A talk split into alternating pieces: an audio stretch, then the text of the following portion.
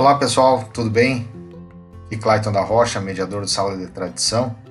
Nesse episódio vamos falar sobre os reais motivos de se fazer o tradicionalismo.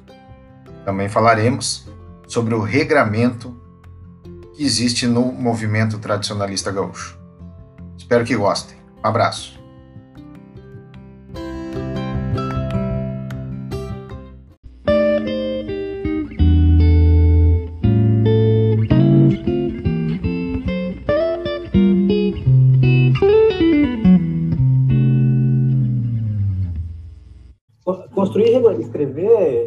Regulamento é, é um desafio, né?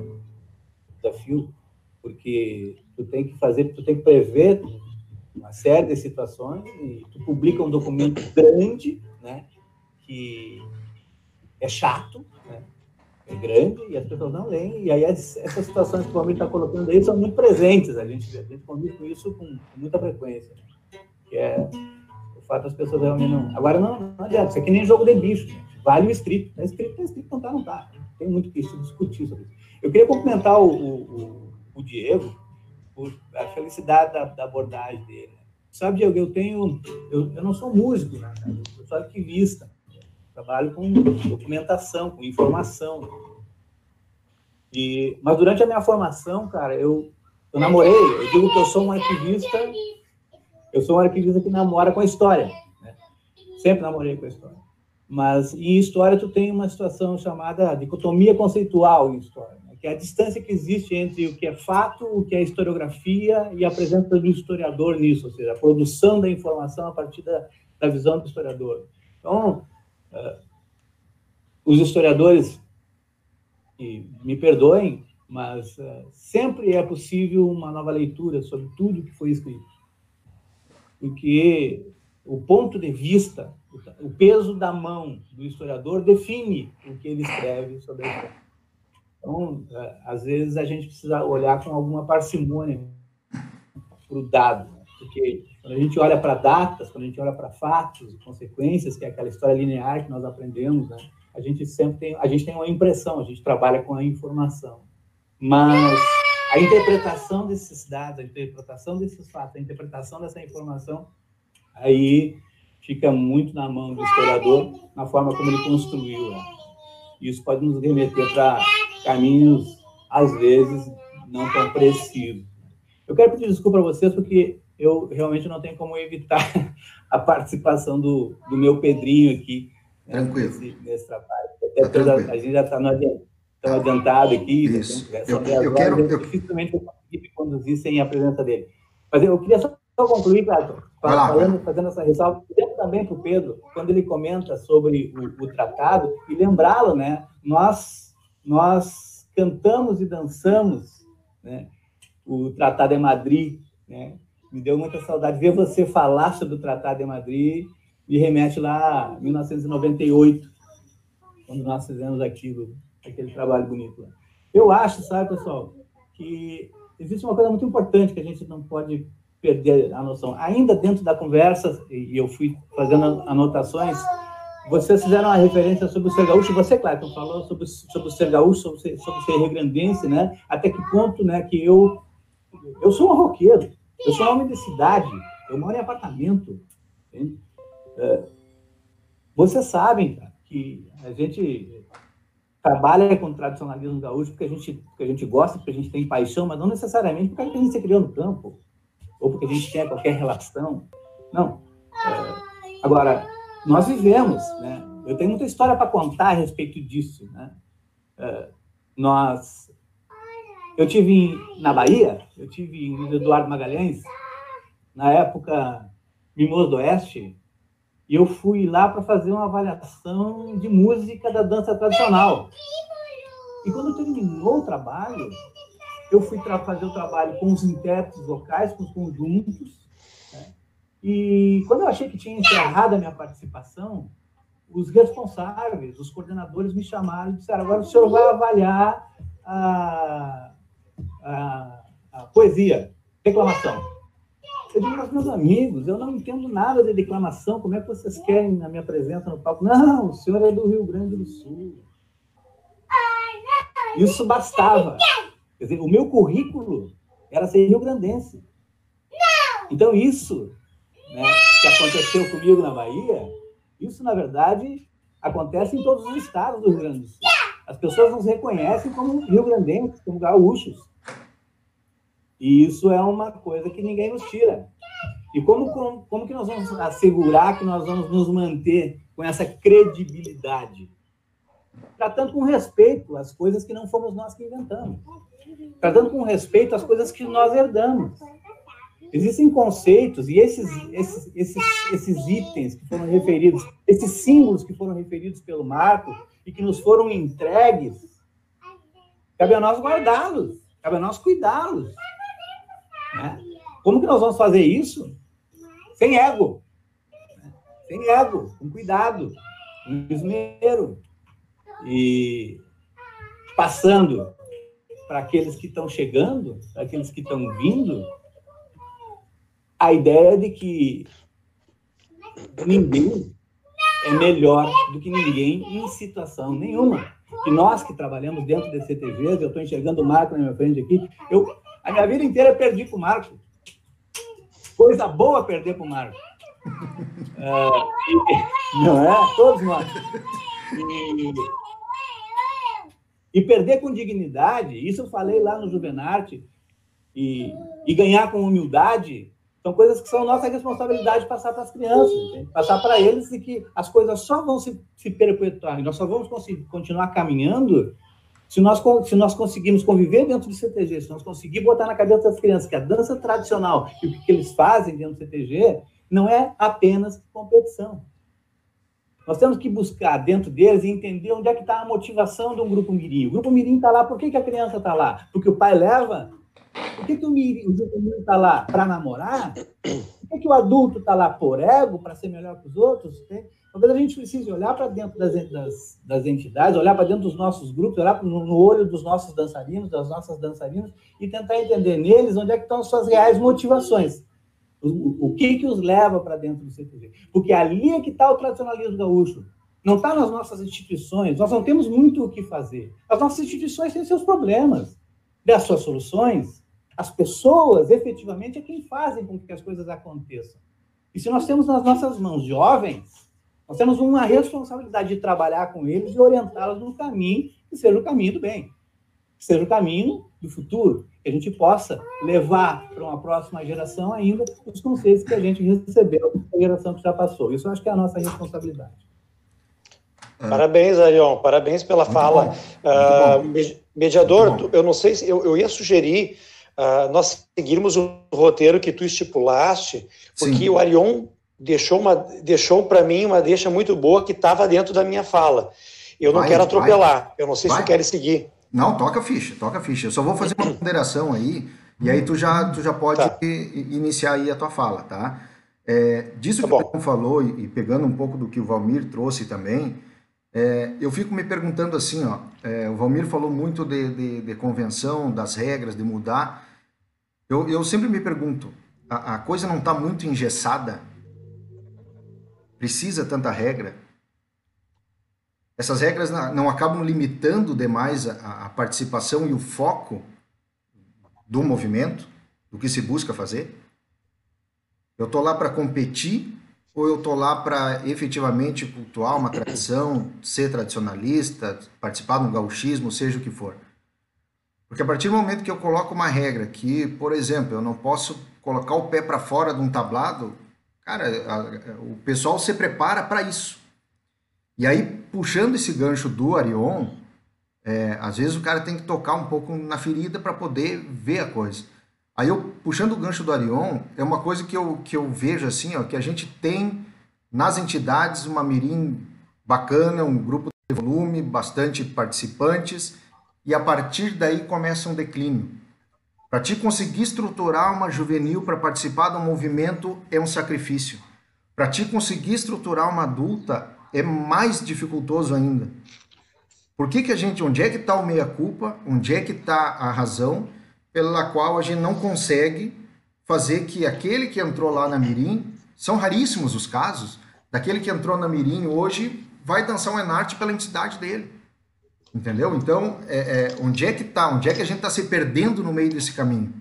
passa pelo regramento forte que existe, de, de, de repente, Me permite uma parte... É, é, tá ali para fazer regras, para organizar um festival e um concurso, onde é, que, onde é que a gente encaixa a questão cultural nisso tudo para que consiga enraizar o pessoal dentro das entidades e poder participar do movimento?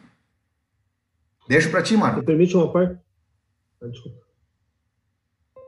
Pode ir, pode ir, Valmir. Se quer, pode, pode ir, pode ir. Aí, o, aí o Marco arremata ali, né? Eu acho que isso é uma questão cultural, mas não regional. É, é nacional, talvez até da América Latina, porque a, a experiência que a gente tem tido é que é muito, é muito dúbia. Ah, vamos pegar uma questão civil. Ah, originalmente, ah, a tolerância para consumo de álcool no trânsito era 0,6. Bom, tu é advogado, pai, tu sabe disso. E daí o 0,6 gerava várias discussões com relação a se a aferição estava correta, se não estava, e daí, para poder fugir dessas discussões, é que foi estabelecida a tolerância zero. Ah, e assim nós temos outros regulamentos sociais que muitas vezes ah, se estabelece uma certa tolerância e a tolerância é utilizada no seu limite com relação às possibilidades e discussões, isso no campo jurídico, no, nos campos mais diversos.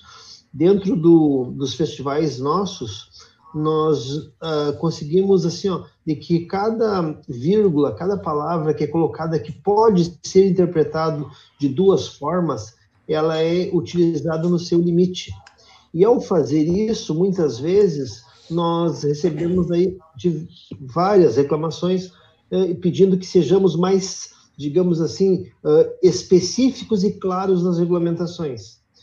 Então, assim, ó, uh, este é um dos motivos pelos quais nós gostaríamos muito de ter feito aquela reunião, aquele encontro lá no Lomba Grande, nos dias 14 e 15, porque nós queríamos ouvir uh, qual seria o posicionamento, pelo menos da maioria, porque nós temos em quase todas as esferas, nós temos dois posicionamentos. Vou dar um exemplo aqui rapidinho para vocês, senhoras e senhores, aqui, ó, a, do, da Força B do Enarte. Nós temos um, um, grupo de pessoas que entende que a Força B do Enarte tinha que ser valorizada e aproximada da Força A, porque ela é muito desvalorizada se comparada com a Força A. E em contrapartida, nós temos outro grupo de pessoas que temem que a Força B tinha que retornar a seu formato original, aonde ela era somente para grupos que não tinham condições de dançar a Força A. Os dois posicionamentos merecem respeito. Agora, eu, mesmo sendo vice-presidente, eu não sei qual é a, o posicionamento da maioria do Rio Grande. Se é por, por transformar a Força B num, em algo mais como uh, um acesso para as entidades de menor potencial, ou uh, erguer a força A da forma como algumas pessoas querem. Essa, essa, toda essa divergência, ela e o pessoal trabalha no limite das possibilidades. Desculpa, obrigado. Marco, tá contigo. Então tá. Olha, que que posição delicada e importante é essa uh, que o Valmir acabou de passar, porque realmente nós, eh, quando se lida com regramento e quando se lida com coisas mais específicas, é muito importante também. Eu acho que é um exercício que todos nós, uma hora, devemos ter e fazer, né? Viver esse tradicionalismo desse modo, de gestão. Tá, o Arion falou, e tu falaste, da questão, assim, do, do todo. Tu falaste até, uh, Clayton, sobre a questão do abandono precoce. Tá? E Arion falou muito do que, dos exemplos que nós devemos dar. Eu digo uma coisa: uh, nós devemos sempre educar e liderar pelo exemplo. E como nós, uh, onde é que eu quero chegar nisso? Mais do que nunca, posições de, de liderança devem saber qual é a essência do tradicionalismo o que, que é ser tradicionalismo? Não é simplesmente eu ter um cargo dentro de uma sociedade, Arion falou isso, cada sociedade tem seus problemas e tem suas realidades, né? Mas como a gente não é só isso, a gente deve saber o real motivo que nos levou àquilo ali, não é só usar a bombacha. A gente tem que saber toda a parte que é uma filosofia, é um movimento. O tradicionalismo é um movimento cívico-cultural. Ponto. Nós devemos saber disso primeiramente. Antônio Augusto Fagundes, em 1994, ele diz, ele escreveu em sua obra que tradicionalismo é um movimento cívico-cultural. É a tradição em marcha, resgatando valores que são válidos não por serem antigos, mas por serem eternos. Exatamente os valores que trouxeram o Rio Grande e o gaúcho do passado para o presente, projetando-os para o futuro. A gente tem que imaginar e ter ideia de algumas coisas que são valorosas para nós. Não é simplesmente eu ser um comunicador, não é simplesmente eu ser um gestor e não é simplesmente eu saber ensinar os passos de uma dança. Quando se fala, e usaram aí o, o exemplo de mirins, tá? e depois as dificuldades que nós temos depois para segurar as invernadas juvenis, depois o Arion pode trazer números para nós do, do Junarte, que ele é o cara que tem tudo isso na mão. Tá? Eu digo uma coisa assim, pessoal, uh, a coisa que o, o, o maior brinde que nós temos de tradição é ter o jovem. O jovem é o grande brinde, é a grande sacada, é a grande arma para perpetuar esse movimento. Se não tivesse o jovem, ele estava fadado ao insucesso. Tá? Mas o jovem está ali, está ali. E por que, que ele está ali? Ele está ali muitas vezes porque há algo atrativo. Quando que o movimento disparou em agregação? Quando que o movimento disparou em pessoas que se juntaram a ele? No momento que houve competições. Isso é fato, isso não é invenção, isso não é demagogia. Tá? Eu falei há pouco tempo sobre esse, toda essa discussão aí. Uh, pra, vou falar agora não sobre dança, vou falar sobre outra coisa. Vou falar sobre laço, tiro de laço. O primeiro registro de um concurso de tiro de laço que nós temos no Rio Grande do Sul é de 1952. Foi em Esmeralda, pertencia à vacaria. Tá? Depois ele virou embrião, tiro de laço. Depois ele virou embrião para os eventos na vacaria, que aconteceram em 1958, que aí foi um tiro de laço e uma prova de rédeas. Ele, esse evento ele começou em 52 com alguns participantes. Em 2012, o MTG lançou um dado para, para, o, para Zero Hora, é, dizendo quantos participantes de tiro de laço tinham no Rio Grande do Sul ativos. 40 mil. É muita gente, é muita gente. Eu estou falando do tiro de laço. Entendeu? Por quê? Por que, que tem tanto? Porque tem uma competição. Porque tem algo a se fazer, a se mostrar. A dança não poderia ser diferente disso. O que atrai o jovem hoje para lá, e é um, um lazer caro, e é um lazer que te custa. Pedro sabe muito bem, Pedro trabalhou várias fases né, do nossa, na nossa tradição relacionada à dança. E, o pessoal se sacrifica para estar tá ali. Não é fácil, entendeu? Não é muito fácil. O Pedro pegou uma época que eu, foi quando eu comecei, que as pessoas trabalhavam de segunda a sexta, sábado domingo ninguém trabalhava. Agora, hoje a realidade é trabalhar de segunda a segunda para pagar suas contas. Então, assim, a, a dança também está envolvida nisso momento, a, a competição trouxe isso para o jovem, ele poder ser visto, ele poder se socializar, ele poder estar a, a, em vários eventos onde ele pode se relacionar e também mostrar seus dons. Isso é uma baita ferramenta. O que cabe a nós agora é sabermos gerir essa ferramenta, é sabermos como manipular essa ferramenta. E aí sim, nós vamos ajudar o Valmir depois a ter pessoas que pensam o movimento, a ter pessoas depois que tenham responsabilidade sobre a nossa tradição, né, como eu acho que vai corroborar com a ideia do, do, do Diego, porque nós devemos trazer as pessoas para isso, e nós somos os exemplos. Nós devemos saber liderar, nós devemos ter o conhecimento, devemos exprimir a tradição de todas as maneiras possíveis. Uma Mirnada Mirim, uh, Clayton, ela não pode simplesmente saber qual é o tema. Ela não pode simplesmente saber qual é a hora do ensaio. A invernada mirim, ela é a essência, ela é o início, ela é o embrião. A invernada mirim traz sócio para o CTG. Eles trazem os pais deles para o CTG. Tá? Vem uma família inteira agregada. Nisso aí, eu tenho certeza que surgiram inúmeros bons patrões de CTG, inúmeros bons coordenadores, entendeu? E é a continuidade do nosso movimento. E nós devemos, assim, abranger como um todo, tá? Uh, tu tem vários métodos de ensino, que eu digo assim, existe o método global, o método parcial e o misto. A gente fala de como educador. Muitas vezes a gente tem que fugir um pouco do parcial, entendeu? Que é aquilo, assim, de ensinar somente o sapateio, dez, duas horas de sapateio, duas horas de andei separado. E nós devemos abranger a mirim, que é uma esponja, Eles estão ali assimilando tudo que tu passar para eles. O primeiro contato com a pilcha é ali, é na invernada mirim. Nós devemos passar sempre um método global. Tudo tem que ser ensinado para a criança. Por, que, por que, que ela está no CTG? Por que, que ela está vivenciando aquilo ali? O que, que é aquela entidade? Por que, que os pais estão presentes e não estão presentes em outros momentos da vida escolar deles, por exemplo? Tá? É uma sociedade única e nós devemos ter muita responsabilidade sobre isso. E, gente, é maravilhoso que o tradicionalismo proporciona, é lindo, e nós devemos pensar na nossa responsabilidade cada vez maior como educador e como tradicionalista. Obrigado. Marco, Clayton, posso? Vai lá, vai lá, tranquilo. Marco, desculpa, Pedro.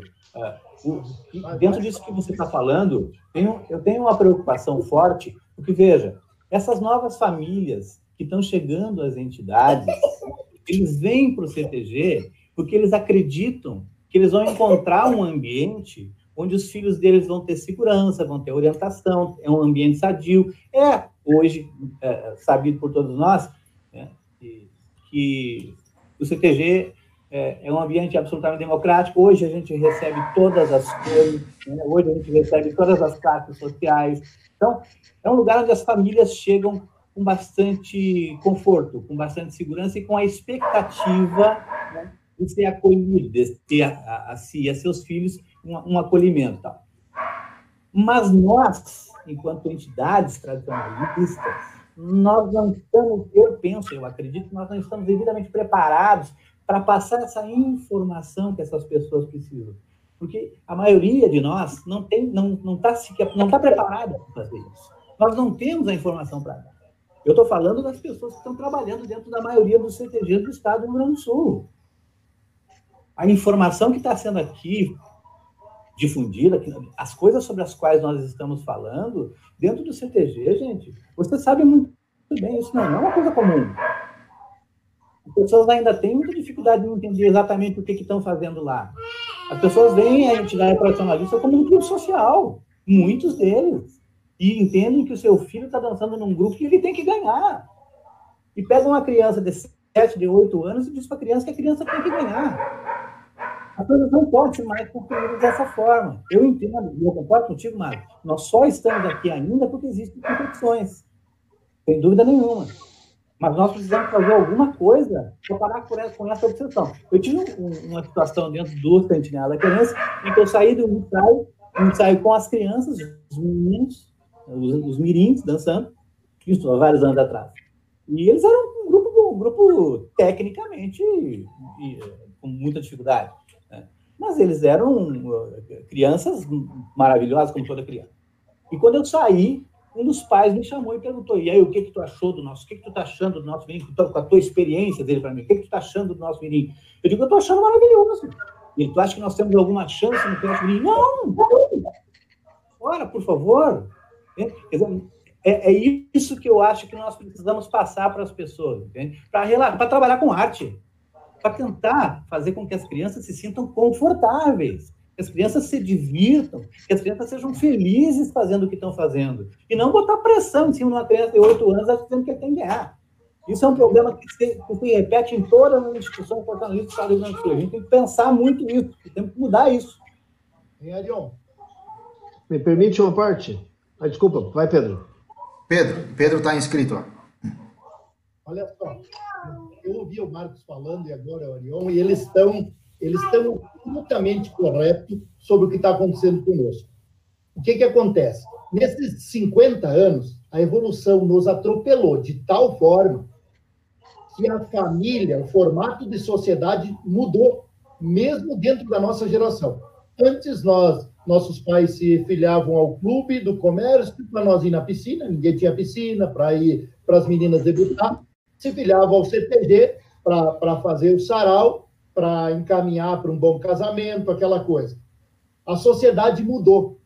Os CTGs, eles estão resistindo, porque o Marcos, o Marcos falou exatamente o que está acontecendo no CTG. Por quê? Porque o CTG consegue dar segurança ainda à família, consegue trazer segurança à família, né? E o CTG consegue trazer valores, agregar valores que ficaram muito Porque o movimento tradicionalista gaúcho, Valmir, movimento, o movimento, ah, ele nos transformou só em competição. O movimento e nós. Nós. Eu olhava, viu, Diego? Eu olhava, eu tive na minha cidade um evento do, do Fegadão. E está previsto para esse ano de novo. Também, também está virando só uma competição. Talvez, se a gente trabalhasse com o MTG, uma forma da gente frouxar um pouco as regras, a gente conseguiria fazer o que o, o, que o, o Arion disse. Nós precisamos nos divertir. O CTG, o grupo de dança, ele tem que ser prazeroso. Os caras contratam o Marcos e contratavam o Pedroso sob a pressão de ter que ser o melhor do mundo. O que é o melhor do mundo? É tu ser feliz, é tu fazer adequadamente aquilo que tu te propõe e não só ser o, o campeão, ganhar o troféu, sabe? O viver bem. Talvez nós tenhamos que trabalhar o movimento todo em busca de que nós possamos ser menos competição, que talvez nós tenhamos que experimentar alguma, algumas mostras. Eu vou dar um exemplo nesse ano de agora. Nós estamos com uma pandemia que não vai ter tempo de ninguém treinar ninguém. Talvez nós tenhamos que fazer, Valmir, no fim do ano, uma amostra. Uma super uma amostra, talvez. Talvez nós tenha, e olha, isso eu já falo com certeza, essas eliminatórias regionais, essas eliminatórias interregionais não vão ter tempo de sair, porque nós vamos estar no meio da pandemia. Talvez tenha que experimentar, frouxar as regras, viu, Cleito? Frouxar as regras e experimentar uma nova fase. Quem sabe ah, o destino não nos deu a chance de a gente frouxar um pouco o cinto e surfar um pouco mais a menos nisso, que daí a gente não vai sentir tanto. O Marcos descreveu mais nitidamente o que acontece. Todo mundo enlouquece, só quer ganhar, quer ganhar, quer ganhar e se torna um infeliz. Fica caro, porque tem que trazer muita gente, tu não aproveita mais o teu músculo da tua entidade, tu não aproveita mais os valores locais que tu tem e tu acaba querendo só, só, só, só ganhar.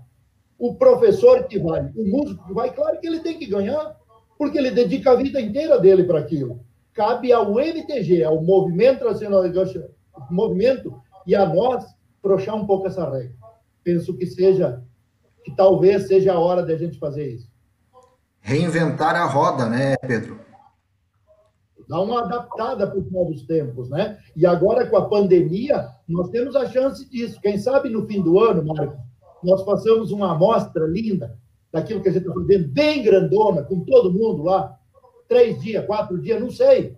Três, quatro palcos, cinco, seis palcos, não sei.